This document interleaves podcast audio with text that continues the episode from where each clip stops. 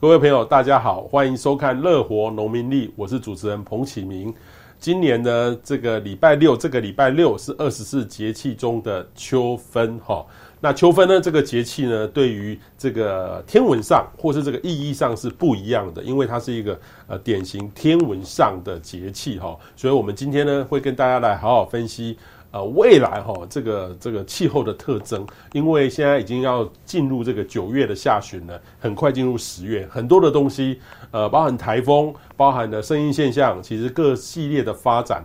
都会受到很大很大的重视哈，所以今天呢，我同样访问到我们的首席天气分析师呃吴胜宇卡大到我们现场，卡大你好，我是好，各位观众朋友们大家好，好卡大这个秋分哈，其实我们都知道是对半分，对，今天太阳就是礼拜六九月二十三号太阳直射这个赤道。哈，这个其实是蛮重要的一个节气，因为呃。其实南北它就只设，只能设到南回归线、北回归线嘛。对对对。哦，就这个 range。对。好，就在这个 range，然后就造就了我们一年四季南北半球的这个气候特征。所以基本上这个是全球都昼夜等长。对。其实这个就代表说我们要进入慢慢的、慢慢的过了今天之后，进入到冬半年。冬半年就是夏天比较长，哎，晚上比较长，晚上比较长，就开始一点点有一点点凉意了哈。都虽然说最近其实。还好没有，没什么太大改变。就是可能在郊外会有一点感觉啦，就是你到那种比较空旷，像我住在南港戏子那边，晚上从市中心出去的时候，其实还是蛮有感。就是到比较空旷的地方的时候，你真的会感觉到，哎，有一点点凉的。就是穿短袖一，很像要一点点多一件的感觉。就是你那种晚上骑车然后吹风的时候，你从市区出去的时候，真的会感觉到，哎，外面好像比较凉一点。但是市区就是还是热哦。对，市区其实都还没有太大的感觉。对，因为市区大家都在开冷气啊。嗯嗯，对啊，就是整个热岛的关系吧。OK OK，好。然后呃，这这个时候有一个节气就是二八乱穿衣。就是二月跟八月的时候，不知道该怎么穿的意思。对，因为其实这个时候刚好就是很麻烦了。二月是刚好要开始变暖的时候，然后八月是要开始变凉，就是现在最近中秋节这段时间开始要变凉的时候，所以不容易掌握穿衣服的这个感觉哦。尤其是现在大概白天都还是很热，然后只有夜晚清晨稍微凉一点的这个情况底下的话，的确是还蛮难穿衣服的。这个就像说。哎、欸，我就我一直想到这个忽冷忽热，嗯，忽冷忽热，这什么意思呢？呃，其实这个比较偏向是，如果如果如果说是以台湾来讲的话，我觉得现在这个时候的话。比较像是日夜温差的变化，嗯，哦，就是白天的时候其实蛮热的，有阳光的情况底下，其实还是蛮热的。但是到夜晚清晨比较空旷郊区的地方，的确会有一点凉了哦。因为现在这个时候，目前至少像今年来讲的话，我们都还没有看到东北季风的印子哦。所以说，其实北边的所谓的凉空气还没有真的去影响到我们。那有温度变化的话，其实都是日夜温差的这个变化比较大。嗯哼哼，好，忽冷忽热哦。其实我就想到是鸡蛋呐。好，最近那个很可惜的农业部部长这个辞职了哈，这个这个辞职了哈。呃，大 大家有呃，我相信不管蓝绿都有有他自己的看法啦。但是我必须从我是呃看这个农业来说的话，有我自己个人也蛮肯定。那个陈教授啦，陈启仲，我现在改成陈教授。我其实他当没当部长的时候我就认识他，他就是这样的个性，很坚持的这种个性哦。那当然啦，这个做很多的事情哦，我相信如果是我做他的角色的话，也是一样哈，一定会一半人喜欢我，一半人不喜欢我这样。那我是觉得至少他也改变了很多的事情。那我说的是为什么是忽冷忽热呢？呃，鸡蛋哈，鸡哈，以前我们公司在十年前，我曾经做过一个。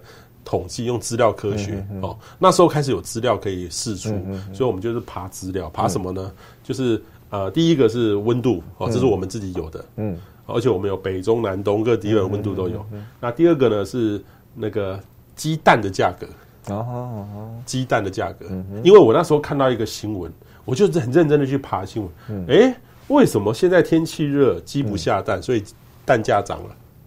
对，好像对鸡不下蛋，蛋就会长。不是太冷就是太热，然后鸡就不下蛋。对，太冷或太热，那还有忽冷忽热。对，变化很大的时候，它们好像就生不出来。那我问你，很热、很热、很冷、忽冷忽热，嗯，这三个情况都不下蛋，那什么时候下蛋？嗯，就是要看很热是热到什么程度，很冷是冷到什么程度。所以，所以那个哈，我我我后来哈，我们我们团队就真的去爬这个资料，然后去做几年的分析，有什么资料就爬了资料做分析。后后来分析完之后，我还我们还去发表哎、欸，嗯，我还去那个台湾那个资料科学爱好者年会，嗯、我去发表这个东西、把那资料摊出来给大家看，嗯、那个数字就是没关系。就是说，温度真的真实的变化跟那个鸡蛋没有关系。嗯，然后这是一个很有趣的的逻辑。后来就有一个人举手跟我说：“博士，我家我家我家谁谁谁是是中盘商。”我告诉你，就是没关系，就是没关系。那个是有一定的逻辑操作的逻辑的哈。我不是在说什么事情，但是就是说这个忽冷忽热，我就想到这个鸡蛋的变化了。这个其实今年我相信这个，因为今年的声音现象可能会。呃，发展的很很厉害。嗯、那我觉得对台湾的挑战，嗯、像这种鸡蛋从年初的这个议题，嗯、其实那个也是呃，第一个是天气候的不稳定，嗯、造成这个鸡量比较少。第二个是供应链，嗯，供应链那个船啊也是非常紧张，所以我们的鸡一定要有鸡才能够去下蛋。对，啊，那个鸡也要去进口来的鸡。嗯嗯所以这个其实全世界的一个。一个全球化之后，不能只靠台湾自己的本地的自产的东西，需要全球哦来这个运维。可是今年遇到这个下半年还有圣音，所以其实我最近看到一个报告，呃，目前哈这个这个是 MSCI，就是摩根斯坦利它的对于圣音对于各个国家的冲击，嗯，他第一名是越南，越南。因为越南很大，靠农业。那因为圣音现象到那个越南 就可能就比较偏干。对，所以所以其实那个越南是第一，然后中国，哦，还有例如说我忘了，好像是泰国。嗯哼，哦，这种以农为很重要的国家。嗯哼，第四名台湾。台湾。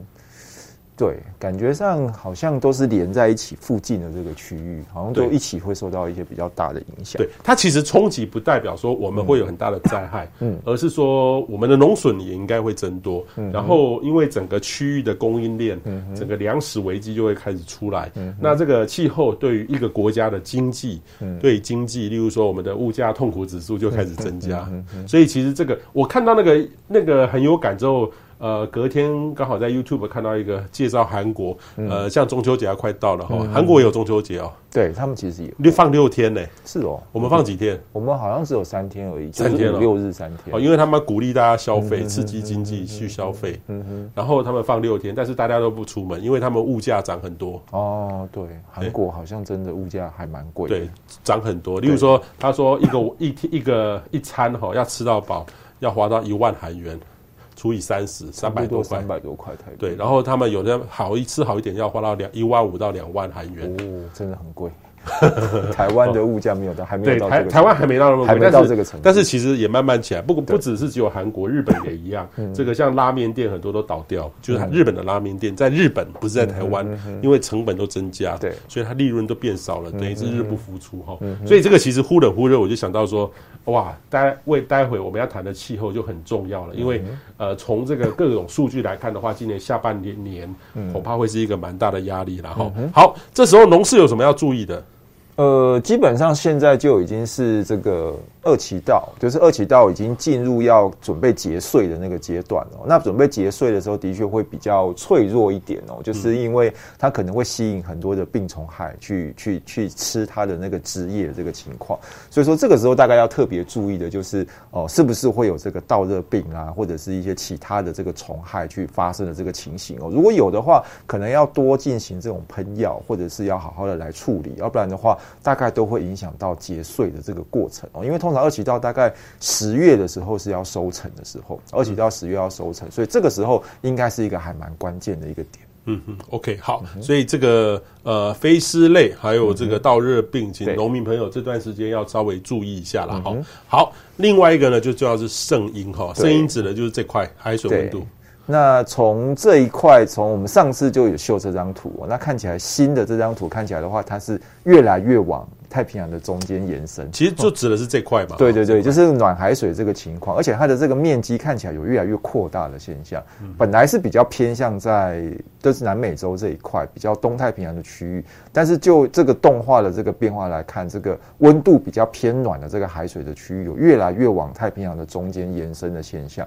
就它的范围越来越大了，那整个声音现象的情况也越来越明显哦。所以说高峰可能还没有到哦，所以目前看起来的话，也许接下来的这几个月才会是真的是圣婴现象的高峰期。我觉得海水温度很暖，而且范围非常、面积非常大这个情况，那对于气候的影响也会因为这个样子越来越明显。嗯嗯嗯，好，所以这个请大家注意哈，待会有空我再来给大家看一张我刚刚描述的这个圣婴现象对于整个气候造成的冲击，但是这个事实上现在所有的预测。指向这个呃，可能是朝向一个强盛音的路径在走，嗯，然后而且会持续到明年的至少到春天。对，现在来看的话，至少到三四月五的时候，其实那个发几率都还很高。对哦，大概要到五月之后才会明显的降下来。对，好，所以请大家稍微注意一下。我们待会会给大家来看我刚才描述的这个台湾是属于盛音现象冲击的高风险国家，而且是前几名，请大家稍微注意哈。好。那这张图呢，我们也看了好几个月哦。这个是有什么特别？十到这个就是新的哈，其实十九号的时候，日本气象厅才刚刚发布哦，就是十到 十二月，其实大概就是指秋季这段时间的整个的这个状况哦。那比较大的特点就是在于北边的这个西风带哦，它呈现一个蛇形的一个情况，而且它蛇形的这个点刚好在台湾的北边，然后一直到日本这一带，它是一个往北拱起的一个现象。那通常在这个地方有一个往北。拱起的一个现象，表示说，呃，我们在气象上所称的这个东亚的这个主潮哦，它不够强。那不够强的状况底下的话，如果在这个地方是往下凹，哦，就是在台湾正北方，像这样子，这个就是往下凹。就是如果它是一个往下凹的一个现象的话，这会有利于冷空气南下。那这个在前两年的时候，我们有看到。就是预报的时候，刚好在台湾的北边是往下凹的情况。那台湾啊、韩国、日本这个地方就出现一个很低的这个温度。但是今年刚好反过来哦，今年就是在台湾的上方是一个往北边拱起来的一个情况。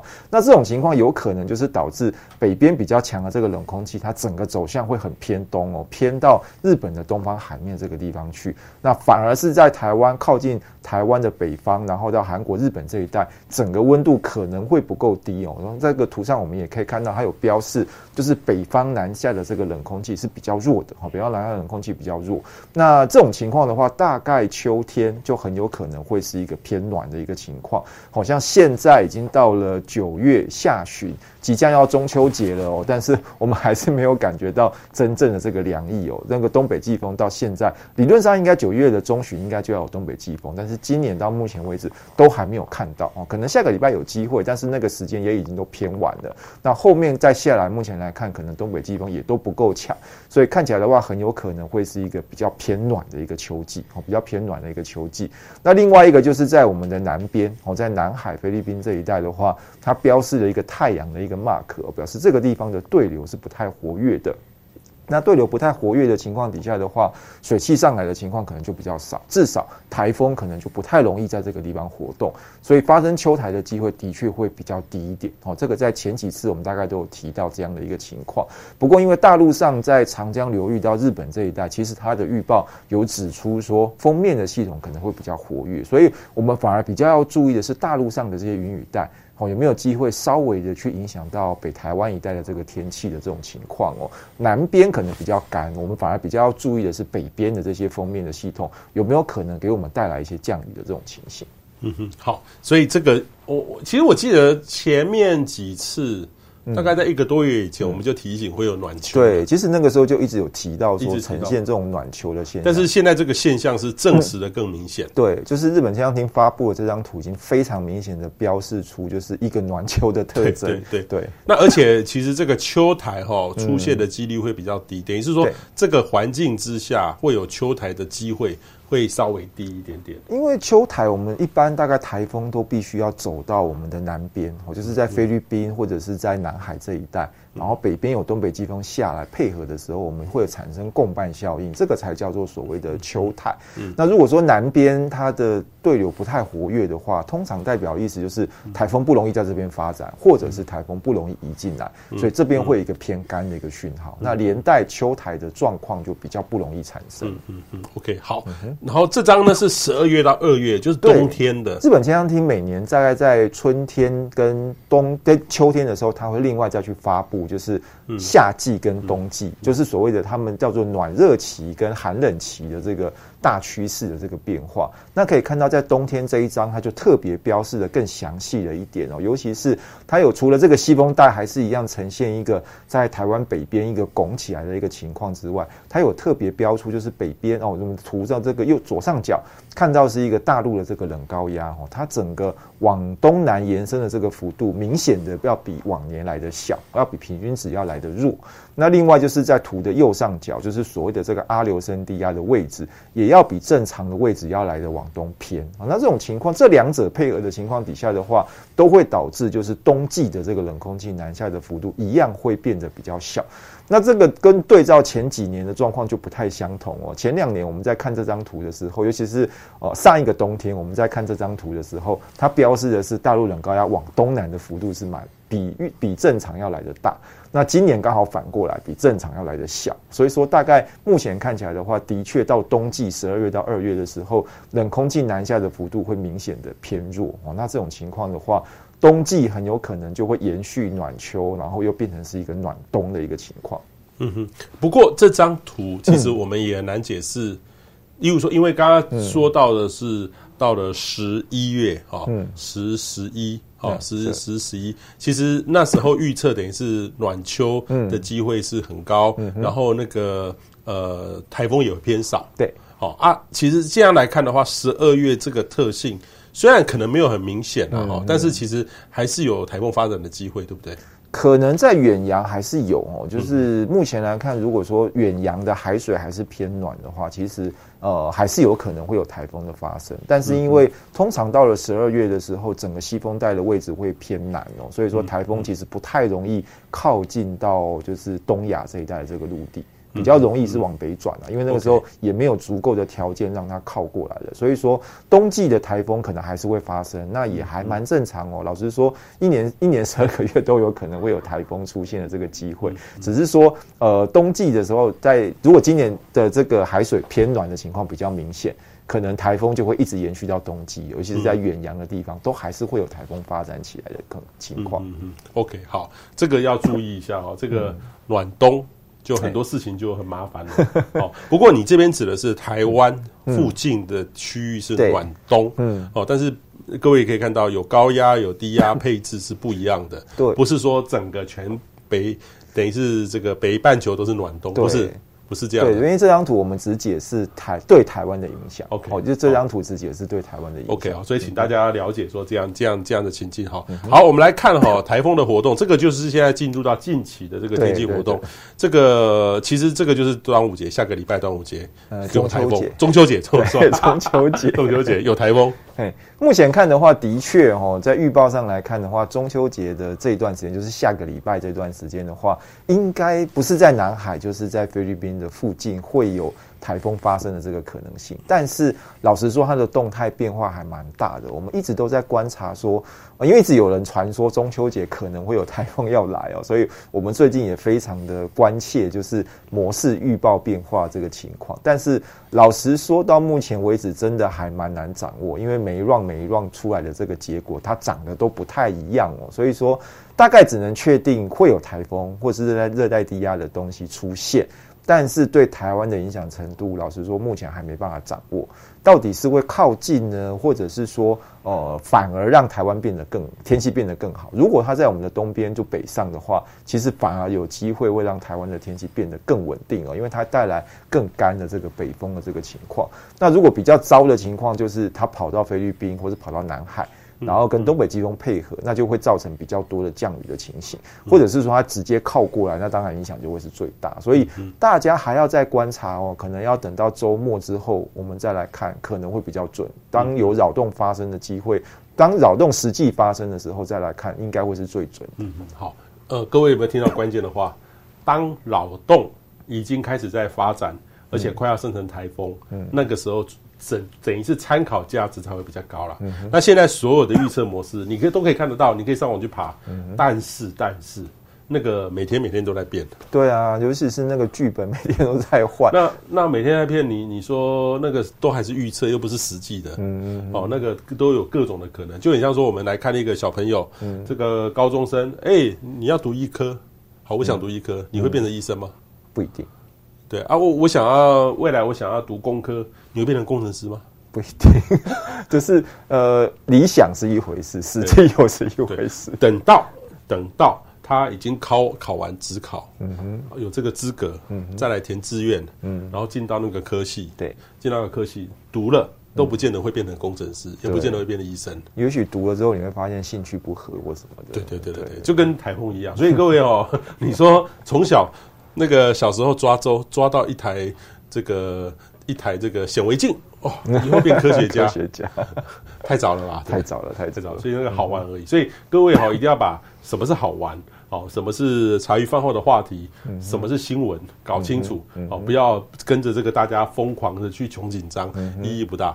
因为我觉得很多现在的说法，其实真的都把它归类叫学术讨论。我们把它归类叫学术讨论好了，嗯、这真的只是拿模式预报的其中一种可能出来讲，嗯、但是它还有其他各种的可能。那或者是它会一直在变化，嗯、这个东西它都没有跟大家说明。对对，所以当大家这个把一些混杂的就混在一起的时候，所以对我们专业人员说真的造成蛮大困扰的。所以你问我我要怎么答，我要答是也不是，不是也不是，所以这个就是很困扰。所以我们我们会有我们的专业的基调，所以请大家呢，你相信我们就看我们的怎么说就对了，不要浪费大家时间在猜那种不可能的事情。哦，我再说一次，就是说我们现在在猜，就有有点像是小朋友连。高中都还没有上，还没有考考考上那个联考，就开始去抓周，就说他以后要当什么一样。好，所以这个不不能这样看的，所以请大家稍微注意一下。好，我们来看哈，其实你看哦，这个九月底十月初，十月上旬到十月中旬，到十月下旬，对，哎，这个特性其实都很像哎。其实大概就是因为我们进入到秋季之后，哦，台风。哦，要么就是往西走，要么就是往北转。哦，因为整个大环境西风带在往南压的情况底下的话，的确大概都会偏向这两种情况，就是靠近台湾的机会，老实说会越来越小。哦，因为西风带往南了之后，太平洋高压减弱了之后，哦，要么就是被整个太平洋高压压着往西，要么就是沿着太平洋高压提早提早就北转，台湾刚好就比较不容易再受到台风的这个影响哦。那从现在这个预报上来看的话，呃，一直到十月的中旬，似乎整个台风都还是有机会持续的发生哦。但是到了下旬这段时间的时候，看起来它的活跃度似乎有比较下降哦。就是呃，我们前一段很台风很活跃的时间是从。哦，七月，然后八月一直到九月初的那段时间，是台风刚好很活跃的一段时间哦，连续不断的有台风形成。那过去的这一两个礼拜，它就中断了啊，就中断了，就中间这段时间都没有台风再出现。那下一段台风比较活跃的时间，看起来就是从下礼拜开始，哦，就是从中秋节那个礼拜开始，然后一直到差不多十月中的这段时间，可能会有两到三周的时间，又会是台风比较活跃的这个周期哦。那这个周期过了之后，可能又要。要趋于平静。那至于说会不会再有第三个周期，目前就要再观察，因为今年的海温是比较高的哦，所以也不能排除会再有第三个比较活跃的周期。但是越到后面，看起来台风接近台湾的机会就会越小。哦，因为整个大环境季节在变化这个关系哦，所以说呃，目前来看的话，可能下一个周期就是从下礼拜开始到十月中的这个周期，我们可能还要再留意一下台风的发展跟它移动的这个状况哦，还是要稍微再注意一下。对，纵使是台风，按照这样的趋势是往西行的机会会多，嗯哼，但是如果刚好配合上东北季风，嗯哼，我们也要注意这个共伴效应。当然，这个共伴效应是要有一个条件的，不是每一个台风这样走。一定要配合两个系统配合在一起，所以所以请大家也不必过于紧张，看好预测哦，正确的来报就可以了哈。嗯、好，我们来看一下，接下来我们分为降雨跟温度的来预测。我们先来看这个降雨预测，嗯呃，看起来这个美国跟这个欧洲很一致的嘞。对，大概就是预测我们的南边是偏干的哦，中南半岛，然后到这个南海，然后到菲律宾这一带、印尼这个地方，都是一个比较明显偏干的讯号。但是这个在声音现象的时候是很正常的情况哦，因为这这是声音现象，基本上就是。靠近赤道的这个区域，东边比较湿，西诶东边比较湿，西边比较干哦，这个是一个蛮正常的一个现象。那我们这边刚好是在这个干区的这个边缘的这个部分哦，所以现在看起来的话，南边可能没有太多的系统哦，南边可能没有太多的系统。那我们比较要注意的是在大陆上这个地方，我们可以看到在中国大陆上反而有一个比较湿的一个区域在那个地方哦，就是我们刚刚提到，呃，因为整个西风带。蛇形弯曲的关系，所以锋面系统可能在长江流域到日本这个地方会比较活跃一点哦。那我们就要留意说，锋面系统虽然说它的位置可能稍微偏北，但是在往东移的这个过程当中，它的这个边缘的这个云雨带是不是有机会影响到台湾的这个天气哦？所以后面看起来的话，似乎南边的系统对台湾的影响会越来越小。反而我们比较要注意的是北边的封面系统有没有可能给我们带来一些降雨的这个状况。嗯嗯，OK，好。然后我们来看每个月哦，刚才指的是十、十一、十二号。那我们看每个月十、十一、十二，其实也是类似啦，正常到偏干。对，尤其是十到十一月哦，有比较干一点点的这个讯号。那十二月的时候，一样要注意，就是大陆上这边有一个明显偏湿的一个状况开始出现，那表示说大陆上这边冬季的封面还蛮活跃的。哦，那这个情况我们就要注意说，是不是有可能在往东移的过程给我们带来一些降雨的状况？嗯嗯嗯，OK，好。然后我们再来看这个，呃，接下来是比较短期的，一周一周来看，就是这个礼拜九月二十五号到十月号，这个就是中秋节这一周哦，变化比较大。对，因为 我们可以看到台湾的附近，台湾的南边。都有一些比较湿的这个讯号，表示其实是我们刚刚提到应该会有台风或者是热带扰动在这边发展的这个情况。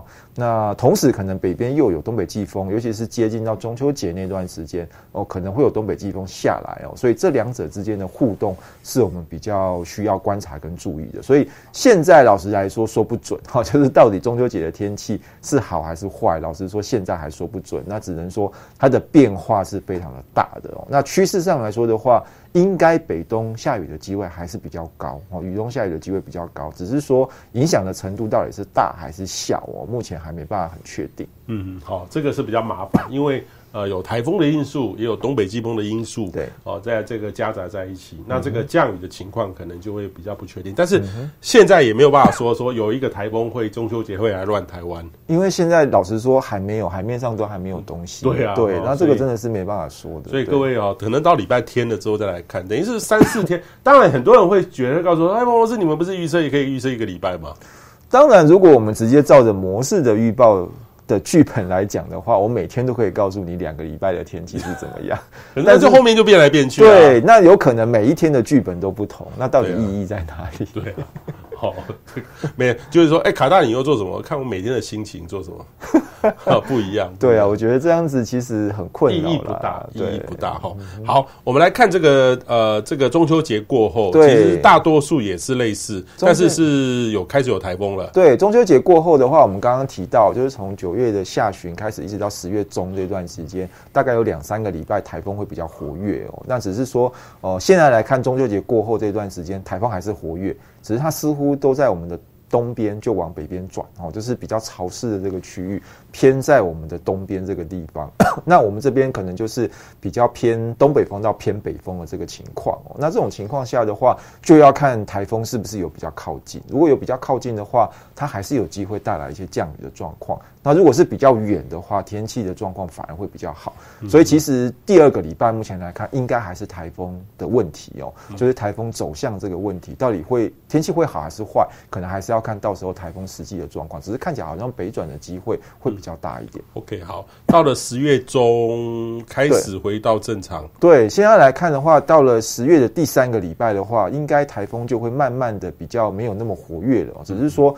呃，这个预报看起来好像台湾附近还是有些水汽哦。那东北风跟偏北风的环境应该还是会持续的，所以说降雨的话，我觉得应该还是有机会会发生，只是不是很确定到底是东北风的降雨还是台风外围的这个降雨的状况。哦，只能说。呃，大概到十月中之前的这段期间，可能大家都还是要比较留意台风影响的这个机会。好，就是接下来的这两到三周之内哦，台风的活动可能还是台湾天气好还是坏很重要的一个关键。嗯嗯，好，接下来看十月下旬哈，就是东北季风进入到中旬，就是进入到中旬后半之后，应该就比较正常。好，目前来看就比较没有台风的这个讯号了哦。那这样的话，我们就会回归到东北季风型的影响。哦，那这样的话水汽就比较少哦，可能降雨的状况可能就是偏在迎风面的降雨了。那中南部可能就真的准备进入干季哦，就是台风不再影响了之后的话，我们就准备要进入到干季的这个状况哦。那这样的话，天气就会越来越。老实说会比较单纯一点哦，嗯、那也会比较相对稳定一点。嗯，好。然后到了 十月下旬，对，也是差十月下旬，然后到对十月底这段时间的话，看起来也是类似的情况，基本上就是东北季风型。那每年到这个时候，其实汛期也差不多要见尾声哦，就是呃秋台这个比较活跃这段时间过了之后，再来我们就要进入到一个相对比较平静的一个阶段，一直要等到就是北边有比较强的冷空气下来的时候，我们才会进入到那种冬季型。哦。所以说哦，其实夏季跟冬季之间就是秋天这段时间，理论上会有一段相对比较平静的时间点哦。那这个就要看台风的活动到什么时候。如果台风比较早开始平息的话，那我们这个平静期就会比较长哦。所以说这个大概是今年的一个情况。OK，好。然后我们接下来看这个温度哈，还是一样红彤彤吗？温度，而且还蛮红的，就是十到十二月的这个温度，就是我们刚刚提到，因为北边的冷空气的不太有利于它南下哦，所以目前的预报看起来的话，似乎都是暖哦，就是大概没有其他的预测了哈，就是一个偏暖的一个情况。这个不是一个好消息哦，这个。圣婴现象，尤其是强圣婴，当然就会造成整个我们东亚暖冬的机会是很高的。那现在所有预测呢，也看出这样的讯息哦。对，暖暖暖哈。对，而且到了后面的这个暖的讯号还蛮明显的，这个会更影响会更大。嗯，就是你说秋天暖也就算了哦，如果说连冬天都暖的话，嗯、那可能对于各方面的影响就会很大，不管是农业或者是一些经济的活动，嗯、应该都会有蛮大的这个影响。我想到登革热，哦，对，现在登革热很严重。你像我今天听到讯息是八千多人，啊，还好致死率没那么高。嗯，我觉得，因为我们对抗登革热其实也很多年了，就是各国对抗登革热很多年了。嗯嗯、我觉得至少没有像之前的那个那个 COVID 的那个二零一五年的时候，对对对，就是至少没有像之前或者是像 COVID 那段时间那么严重的那个影响。不过，我觉得这个应该还是很需要注意，因为冬天不够冷。很长很长，就是蚊子不会不见，就是好像大家大家都说，就是冬天要冷到一定程度的时候，蚊子就可能会不容易生长，不容易生长，对，不容易生长，不容易繁殖。那那个时候的话，登革热或者是说各方面那种蚊虫传播的疫情就会消失。嗯哼。那如果今年不够冷的话，很有可能它就会一直延续。唉，这是不是一个好消息？这个按照这个讯息的话，其实 登革热恐怕。还会再延迟下去的哦。那尤其是我们在这个八八月到九月的时候，雨下的特别多，雨下很多。这个其实跟气候整个都有关系了哈。好，然后气温的展望呢，大概也都是第一个是有，我觉得有开始有东北季风南下了嘛。对，你应该算第一波吗？对，下个礼拜中秋节算第一波吗？如果如果照目前的预报来看的话，应该会是第一波，因为我们现在的说法是说。如果是大陆高压所带来的这个东北风，我们就把它叫做东北季风哦。以前还有一个所谓的温度的定义，就是说台北的低温可能要降到什么十九度或以下的时候，我们才会把那一波定义成东北季风。但是 现在好像已经不照这个低温的这个定义了，而是说只要是大陆冷高压。南下所带来的这个东北风，我们就把它叫做东北季风。那目前看起来的话，下个礼拜应该有这样的机会，尤其是在靠近中秋节那几天哦，可能在二八二九的时候，东北季风就是入秋以来第一波比较符合定义的这个东北季风下来的机会应该是蛮高的哦。所以说，呃，可能它强度不强哦，但是目前来看的话，应该是有机会。嗯哼，但是东北季风如果南下的话，也要看。有没有配合上水汽啦？干的东北季风，湿、嗯、的东北季风。对，那，那如果湿的话，那就北部就迎风面那个阴得是云云会比较多，情况会比较多。所以目前来看的话，大概另外一个关键就是台风。哦，如果说南边的台风，我们刚刚提到有跟它配合在一起的话，水汽就会比较多。那那个时候可能中秋假期的天气可能就比较不好。对，所以这个就是它麻烦的地方，因为这个就变得很细微的变化。嗯，因为东北季风也要分强的、弱的。对，啊，如果是弱的，像通常第几波前面几波都弱弱的啦，通常都是这样，持续时间也不久。对，就是因为刚开始南下而已，那个条件都还不是很好。那如果说有时候反而会带来稳定的天气。嗯，然后如果很稳定很强，那又配合上水汽，对，那就是北部对啊，北部北部就会是阴雨的这种状况。对对对，所以但是这个初期来看的话，应该不会太强了。对，然后到了十月上旬也是类似嘛。对，那我们可以看到在大陆上这边有一个相对温度比较低一点的区域，表示说，哎，这边大概都是东北风，哦，北风吹下来的这个情况，所以说也会影响到台湾哦。所以我们刚刚提到。后续看起来的话，从下个礼拜开始，后续可能就会是这种一波一波东北季风下来的这个情况哦。嗯、那我们就真的要准备进入到比较秋天型的这个天气的这种情况。只是说，好像东北季风不够强，嗯、就是我们这边的温度还是有点偏暖的这种情况。嗯、OK，好。然后到了十月中还是一样，还是一样的这种东北风的这个形态。那通常会有这种稳定持续南下的东北风，除了北边的系统要。一直下来之外，还有一种可能就是我们的东边一直有台风的活动。嗯，我们东边如果一直有台风活动的话，它也会让这个北风跟东北风持续的时间会比较长哦。所以说现在看起来的话，前面这三周大概都还蛮明显的，就是我们都是这种东北风下来的环境。那这个很有可能就跟台风还是有很大的关系。嗯哼，好。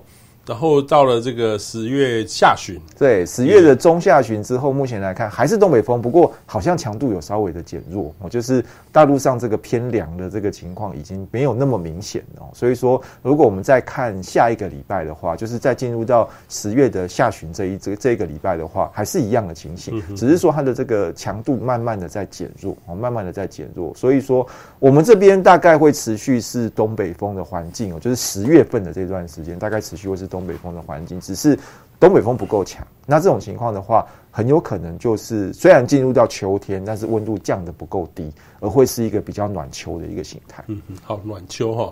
好，我们来看最后的结论哈。来，卡大。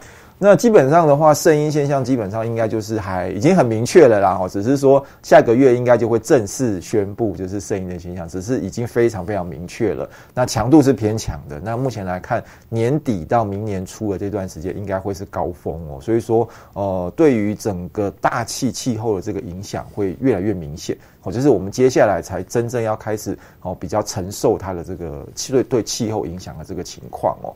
那台风的部分的话，可能在九月的下旬，就是下礼拜开始，一直到十月的上旬，都是中旬之前的这段期间，可能会比较活跃哦。大概会是今年台风季第二轮比较活跃的这个周期哦。那应该还是会有台风发生的情况，是不是会影响台湾？目前不知道哦，这个就要再观察。那十月中旬到下旬之后的话，有可能慢慢的又要开始比较平静下来。哦，这个是接下来台风有可能会发生的这个情形。那中秋节的天气应该也跟台风有很大的关系哦，所以哦，请大家要多留意，就是接下来这几天台风的这个预报或者是天气的这个预报的情况。那雨量的部分基本上是一个偏干的一个讯号啦，尤其是十到十一月这段期间，除非有台风对我们造成影响。要不然的话，应该都会是比较偏干哦。那十二月可能稍微正常一点。我们刚刚提到，可能要留意的是大陆上的封面的系统，是不是有可能给我们带来一些降雨的这个状况？那温度的部分应该就都是偏暖哦，这个大概没什么太大的问题。所以说，冷空气南下的幅度是比较小的。那暖秋甚至暖冬。从目前来看，机会应该都非常的高哦，所以说，呃，可能农业上或者是一些其他有可能受到影响的产业上，大概要提早做好一些准备。嗯哼，好，所以今这次的这个预测呢是很清楚的，未来的变化呢要看这个呃。第一个是这个呃冷空气不够强，对，然后这个声音现象，而且是强声音，对，这个后续迎接的可能是温度比较高，暖秋暖冬，嗯，甚至还有台风的这个因素，嗯，哦，短期来说的话，中秋节的天气可能你觉得时间点是最好看是礼拜天、礼拜一？我觉得大概礼拜天、礼拜一应该就比较确定，因为至少可能台风发生，是不是会有台风发生，或是台风发生之后它的走向大概就比较能够看得出来，嗯，那那个时候。东北季风南下的时间点大概也比较确定了，就这两者之间到底会不会互相碰撞在一起，这个大概是我们最关切的一个状况。所以太早的预测等于是没有预测啦，嗯、所以也请大家持续我们锁定我们的乐活农民历。嗯、好，非常谢谢卡大，谢谢，谢谢大家，谢谢。